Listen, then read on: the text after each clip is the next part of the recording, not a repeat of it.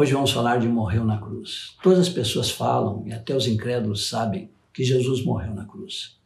Mas não temos revelação espiritual enquanto não sabemos por que foi necessária esta morte.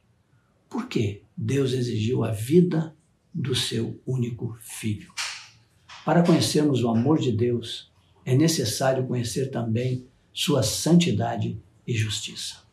Deus é perfeitamente santo e perfeitamente justo. Não pode suportar nem mesmo aquilo que para os homens seria um pequeno erro. Sua santidade se ofende com qualquer forma de pecado e sua justiça exige castigo e punição. Em Romanos 1, 18, isso fica muito claro. Lá está escrito: a ira de Deus se revela do céu contra toda impiedade e perversão dos homens que detêm a verdade pela injustiça. Assim é Deus. Diante de Deus, todos os homens pecaram e estavam condenados à morte. Se a exigência é assim tão grande, e se só um homem totalmente perfeito pode agradar a Deus, então quem poderá agradá-lo? Será que existe alguém que preenche as condições? Alguém de sã consciência poderia se apresentar como a solução, dizendo: Eu sou justo, eu não pequei? Eu certamente não poderia. Isto está de acordo com o que a Escritura afirma. Em Romanos 3,10 diz: Não há justo, nem sequer um. E em Romanos 3,23 diz assim: Pois todos pecaram e carecem da glória de Deus. E qual a consequência disto? Que todos pecaram e carecem da glória de Deus. Encontramos em Romanos 6,23. O salário do pecado é a morte. Esta é a morte eterna, o castigo eterno. Então surge a pergunta: quem está sujeito a este castigo? Toda a raça humana. Quando o Espírito de Deus nos convence do pecado, da justiça e do juízo, então entendemos como estamos mal diante de Deus e como é grande a nossa dívida para com Ele. Conhecemos a nossa culpa, então perdemos a paz. Só então começamos a compreender por que Jesus morreu. Ele morreu para satisfazer a justiça de Deus e aplacar a sua ira. Nós merecemos ser castigados pelo nosso pecado, mas Jesus aceitou ser castigado em nosso lugar. Que tremendo, que tremendo amor no nosso amado Jesus. Assim, Deus satisfez a sua justiça e a sua ira. Por isso, em Isaías 53, 10 diz: Ao Senhor agradou moê-lo. Que palavra forte, dura, mas nela encontramos o quanto Deus amou o mundo. Em Isaías 53, 5 e 6 está escrito assim: Mas ele foi traspassado pelas nossas transgressões e moído pelas nossas iniquidades. O castigo que nos traz a paz estava sobre ele, e pelas suas pisaduras fomos sarados. Todos nós andávamos desgarrados como ovelhas, Cada um se desviava pelo caminho, mas o Senhor fez cair sobre ele a iniquidade de nós todos. Como não se render a esta tremenda expressão de amor? Se nós somos culpados diante de Deus, como podemos ter paz com Ele? Temos paz quando entendemos que Jesus pagou o nosso castigo. Vejamos de novo Isaías 53, 6. O castigo que nos traz a paz estava sobre ele. Jesus pagou a nossa dívida. O castigo de dívida foi rasgado. Glória a Deus, aleluia. Ele foi rasgado, terminou, não há mais escrito de dívida para conosco. Por isso agora podemos ter paz com Deus. Isto está escrito em Romanos 5, 1. Justificados, pois, mediante a fé, temos paz com Deus por meio de nosso Senhor Jesus Cristo. Aleluia. E em 2 Coríntios 5, 21 está escrito: aquele que não conheceu o pecado, ele o fez pecado por nós, para que nele fôssemos feitos justiça de Deus. Jesus morreu em nosso lugar, pagando a nossa dívida e nos reconciliando com Deus. Bendito seja o Senhor. Então, agora vejamos o significado amplo da morte de Jesus, vendo, em primeiro lugar, as consequências do pecado. A primeira consequência do pecado: o homem ofendeu a santidade de Deus e provocou a sua ira. Encontramos isto em Romanos 1,18. Já lemos este texto, mas vamos repetir. A ira de Deus se revela do céu contra toda impiedade e perversão dos homens que detêm a verdade pela injustiça. Depois, a segunda consequência do pecado. O homem está condenado a castigo eterno. Isto vemos em Romanos 6, 23, porque o salário do pecado é a morte. A terceira consequência do pecado é esta: o homem se tornou escravo de Satanás e do pecado. Isto vemos em Efésios 2, de 2 a 3. Lá está escrito assim: Nos quais andastes outrora, segundo o curso deste mundo, segundo o príncipe da potestade do ar, do espírito que agora atua nos filhos da desobediência, entre os quais também todos nós andamos outrora segundo as inclinações da nossa carne, fazendo a vontade da carne e dos pensamentos. E éramos, por natureza, filhos da ira, como também os demais. A quarta consequência do pecado: o homem perdeu a comunhão com Deus. Não pode mais se relacionar com Ele. Isto vemos em Isaías 59, 2. Está assim: mas as vossas iniquidades fazem separação entre vós e o vosso Deus, e os vossos pecados encobrem o seu rosto de vós, para que vos não ouçam. Vamos fazer um resumo das consequências do pecado. O homem ofendeu a santidade e provocou a ira de Deus. O homem está condenado. O homem se tornou escravo de Satanás e do pecado. O homem perdeu a comunhão com Deus. Mais uma vez, o homem ofendeu a santidade e provocou a ira de Deus. O homem está condenado. O homem se tornou escravo de Satanás e do pecado. O homem perdeu a comunhão com Deus.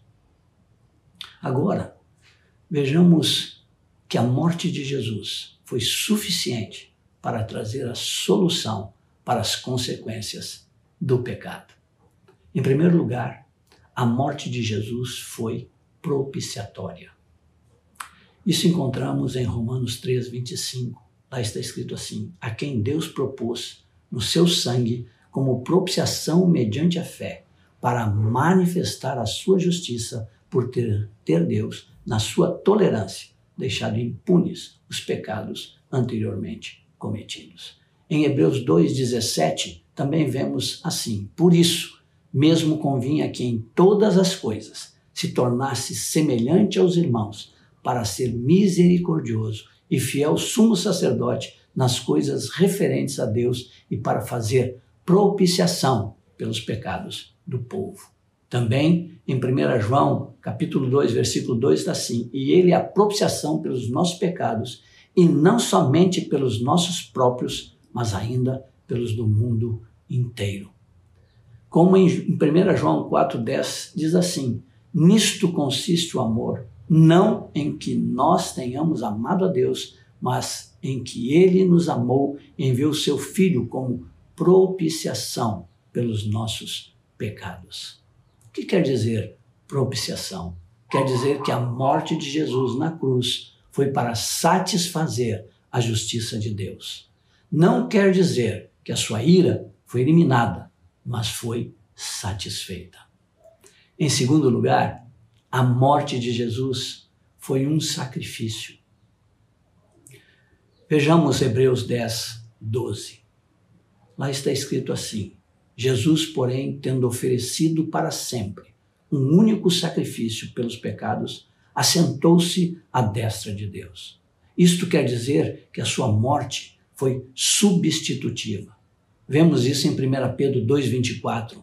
Lá está escrito assim: carregando ele mesmo em seu corpo sobre o madeiro os nossos pecados, para que nós, mortos para os pecados, vivamos para a justiça, por suas chagas fostes sarados. Também em 1 Pedro 3,18 encontramos escrito assim: Pois também Cristo morreu uma única vez pelos pecados, o justo pelos injustos, para conduzir-vos a Deus, morto sim na carne, mas vivificado no espírito. Foi uma troca. O justo castigado no lugar dos injustos. Significa que o nosso castigo já foi pago. Aleluia! Quero fazer uma observação. Há outro aspecto da morte de Jesus, o fato de que fomos in, incluídos na sua morte. Isto vai ser tratado mais adiante quando falarmos do batismo. Em terceiro lugar, a morte de Jesus foi redentora. Vejamos Romanos 3, 24. Sendo justificados gratuitamente por sua graça mediante a redenção que há em Cristo Jesus. Também em Efésios 1:7 está escrito assim: no qual temos a redenção pelo seu sangue, a remissão dos pecados, segundo a riqueza da sua graça. O que isto significa? Isso significa que ele nos resgatou. Em Gálatas 3, 13 vemos isto. Cristo nos resgatou da maldição da lei, fazendo-se Ele próprio maldição em nosso lugar, porque está escrito: Maldito todo aquele que for pendurado em madeiro. Ele, que não era escravo de Satanás, foi até o mercado de escravos e nos livrou. Leiam Hebreus 2, 14 e 15. Visto, pois, que os filhos têm participação comum de carne e sangue, desses também ele igualmente participou para que por sua morte destruísse aquele que tem o poder da morte, a saber, o diabo, e livrasse todos que pelo pavor da morte estavam sujeitos à escravidão por toda a vida. Jesus nos comprou, ele nos comprou pagando o preço de resgate. E que preço foi este? O seu precioso sangue. Atos 20 e 28 diz assim: Atendei por vós e por todo o rebanho sobre o qual o Espírito Santo vos constituiu bispos para pastoreardes a igreja de Deus, a qual ele comprou com o seu próprio sangue.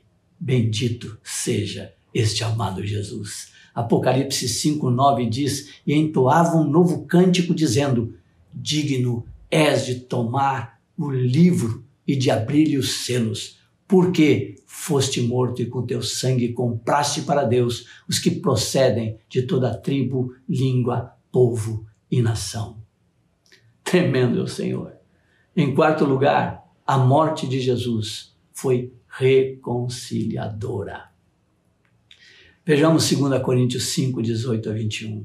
Ora, tudo provém de Deus que nos reconciliou consigo mesmo por meio de Cristo e nos deu o ministério da reconciliação, a saber que Deus estava em Cristo reconciliando consigo o mundo, não imputando aos homens as suas transgressões e nos confiou a palavra da reconciliação. De sorte que somos embaixadores em nome de Cristo, como se Deus exortasse por nosso intermédio. Em nome de Cristo, pois, rogamos que vos reconcilieis com Deus. Aquele que não conheceu o pecado, ele o fez pecado por nós, para que nele fôssemos feitos justiça de Deus. Também em Colossenses 1, 21 a 22 está escrito assim: E a vós outros também, que outrora éreis estranhos, inimigos no entendimento, pelas vossas obras malignas, agora, porém, vos reconciliou no corpo da sua carne, mediante a sua morte, para apresentar-vos perante ele santos, inculpáveis irrepreensíveis. Reconciliar, amados, quer dizer fazer a paz. Isto quer dizer que, afastadas as barreiras, o homem pode novamente restabelecer relações com Deus. Vejamos um resumo da morte de Jesus. A morte de Jesus foi totalmente suficiente para trazer solução às consequências do pecado. A morte de Jesus foi propiciatória. A morte de Jesus foi um sacrifício. A morte de Jesus foi redentora. A morte de Jesus foi reconciliadora. Mais uma vez, a morte de Jesus foi totalmente suficiente para trazer solução às consequências do pecado. A morte de Jesus foi propiciatória. A morte de Jesus foi um sacrifício. A morte de Jesus foi redentora. A morte de Jesus foi reconciliadora. Aleluia! Tremendo é o nosso Senhor. Como já houve a propiciação, o sacrifício, a redenção, agora Deus reaproxima o homem dele e faz com o homem que o homem, desculpe, goze novamente de sua amizade e amor. A morte de Jesus é a única solução para o pecado e suas consequências. Amado é Jesus. Que o Senhor nos abençoe e nos guarde de nos atrapalharmos em nossa caminhada. Um grande abraço a essa caravana abençoada e maravilhosa. Aleluia! Bendito seja o Senhor. Irmãos, vamos às nossas perguntas, as perguntas que sempre fazemos ao final de cada ministração, para que elas sejam usadas nas juntas e ligamentos, nos encontros da casa e aproveitamos inclusive para animar os irmãos em cada cidade a usar esse conteúdo também nos encontros da casa. Vamos às perguntas. Primeira pergunta: Por que Deus sacrificou seu único filho? Segunda pergunta: Quais as consequências do pecado? Terceira pergunta: qual a solução de Deus para o pecado? Quarta pergunta. O que fazer com respeito a esta verdade? Que o Senhor nos ajude e que com essa e com outras perguntas que ele vai colocar, que por meio do seu espírito em nosso coração, podemos possamos nos edificar e nos animar e meditar nessa verdade preciosa que foi a morte de Jesus. Que o Senhor nos abençoe. Aleluia.